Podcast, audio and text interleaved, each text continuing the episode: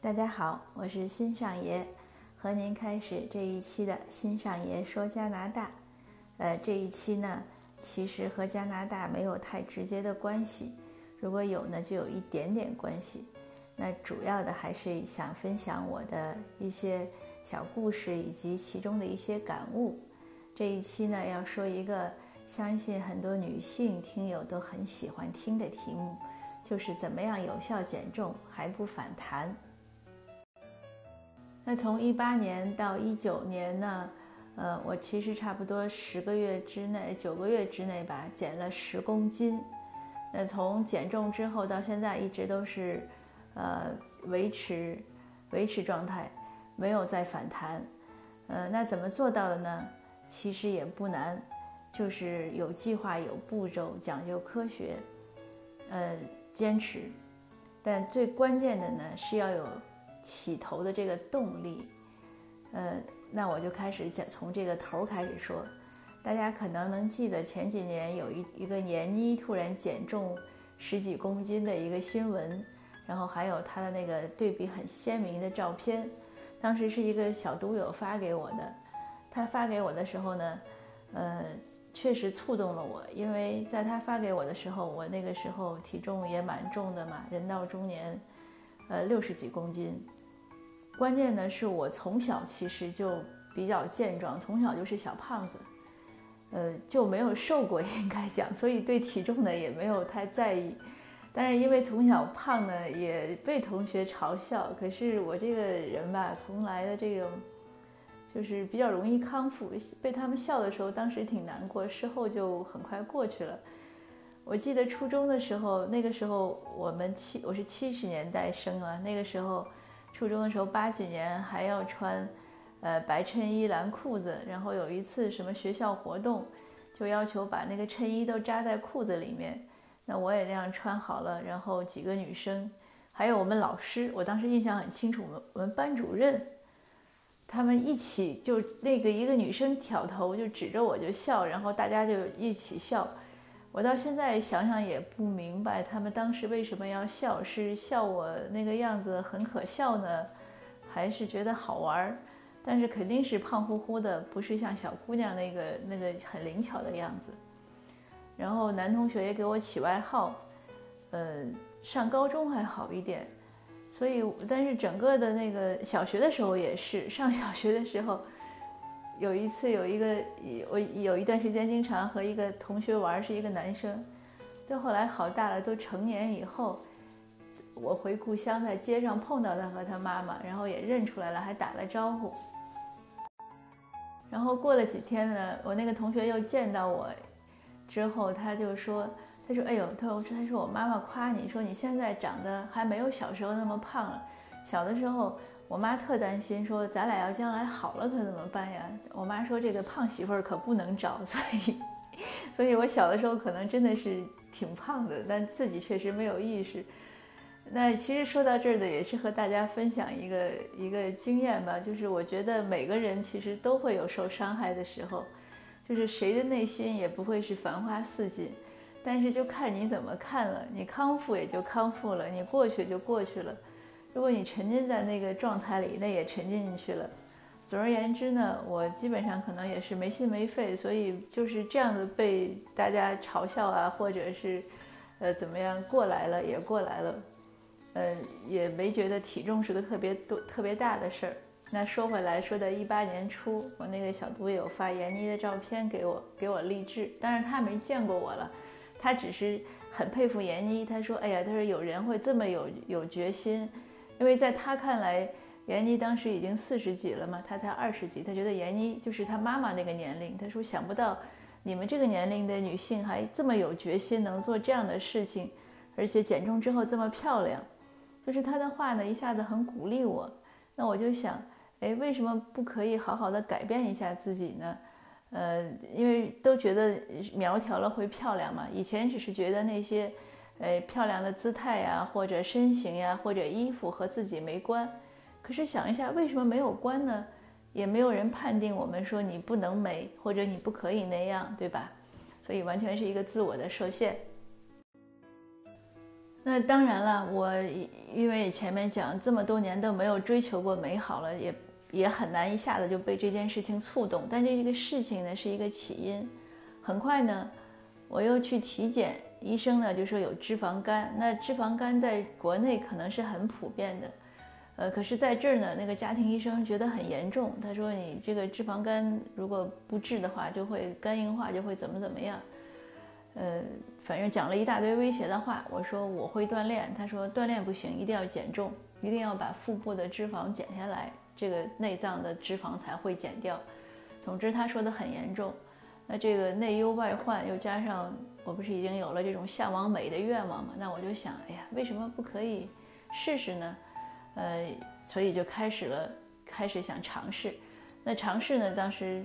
这就是第二点，就是要尊重科学。当你想做一个事情的时候，那我们就要找一下，呃，什么样的可行的途径，而不是要盲目的信什么减肥汤呀、减肥药。那我查了一下资料，就很容易就会发现，你无非就是减少摄入和增加这个输出嘛，增加损消耗。那增加消耗就是运动，那就是做一些燃脂的呀，而且是你能坚持。呃，能承受的，因为太强了咱也做不了。那减少输入呢，就是减少卡路里、减少热量的输入，同时要保持营养的平衡。就是我们减重呢，当然是为了美，但也是为了健康。所以，那你做事情呢，就不能只追求一个数字，而且是要追求健康。那在这样的这种准备之下，很快呢就找到了方法。呃，刚开始是有点麻烦，因为你要吃很多食物的时候，你要考虑它的热量。呃，可是查来查去就那么几十种食物，你也很容易知道。这个时候就是，尤其是刚开始的时候，一定是要自律。自律就是真的是自律，给你自由。当我们自律的时候，你就会慢慢习惯，就是把自己放在那个规矩里面。所以为什么孔子说七十？这个就是才能随心所欲不逾矩呢。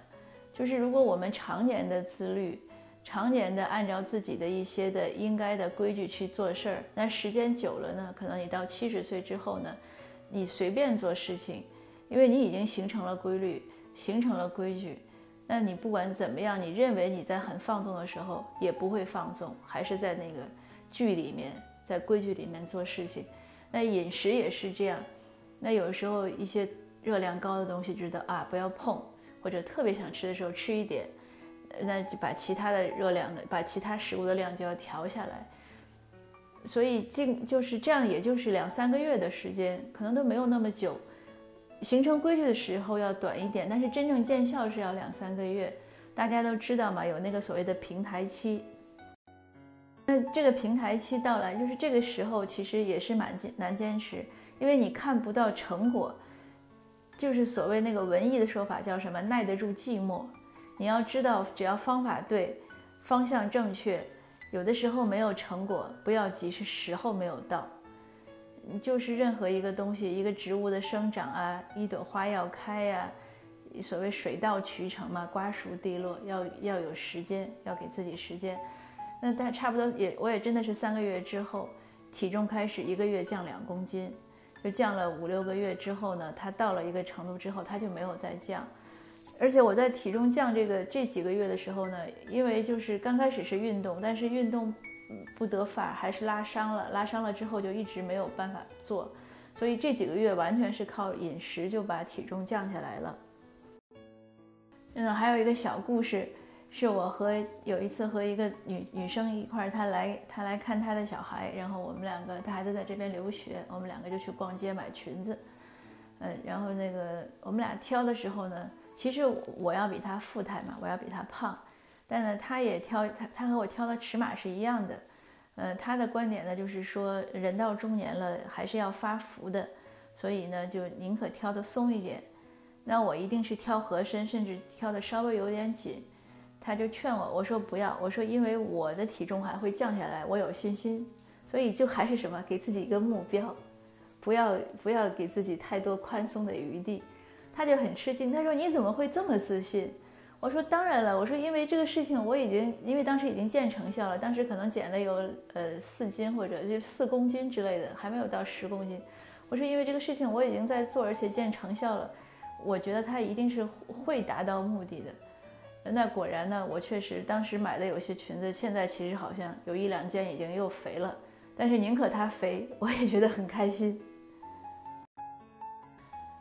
那我差不多是从一九年开始，一九年下半年开始恢复运动，呃，运动之后呢，体重没有继续的特别明显的降，因为肌肉的重量其实是增长的，但是运动之后呢，整个人的状态不一样，就是一个是你更紧致了，而且你的就是更有精神了，体力的增强非常强，就是非常明显。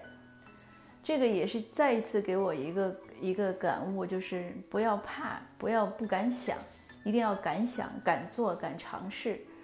呃，比如说以前我在想，我刚开始运动的时候，我还想，哎，我希望，呃，一年之后我能跑五公里，很很容易，就是我只运动了一两个月之后，我就可以跑五公里。然后和家里人去爬山也是去登山，第一次累的真的是累得像狗一样，可以说。就后来都上不去了，但是还是坚持上去了，然后腿疼了一星期。那第二次呢就不一样，到第三次的时候就已经完全没有累的感觉了。虽然就是已经是中年人了，但是我觉得这个体力一旦我们要去开始锻炼，它还是容易恢复的。那我有两篇文章是讲减重和锻炼的，呃，一个就是你你如果搜减肥，应该能搜到。呃，就是怎么样减重十公斤，还有一个就是说人到中年其实比拼的是，呃，核心肌肉群，是讲我锻炼的，因为确实是这样。我觉得这个开始锻炼的时候，让我的感觉是什么？就是这个才是真正的对自己的珍重和真爱，呃，不是说要买什么包包呀，买名牌，当然那个也是对自己的一种照顾，但是你真正照顾到自自己的身体，照顾到自己的健康。这才是一种更好的照顾。前几天我还有一个大学同学跟我聊天，说身体太累了。哎，我说你要锻炼，我就告诉他一个方法。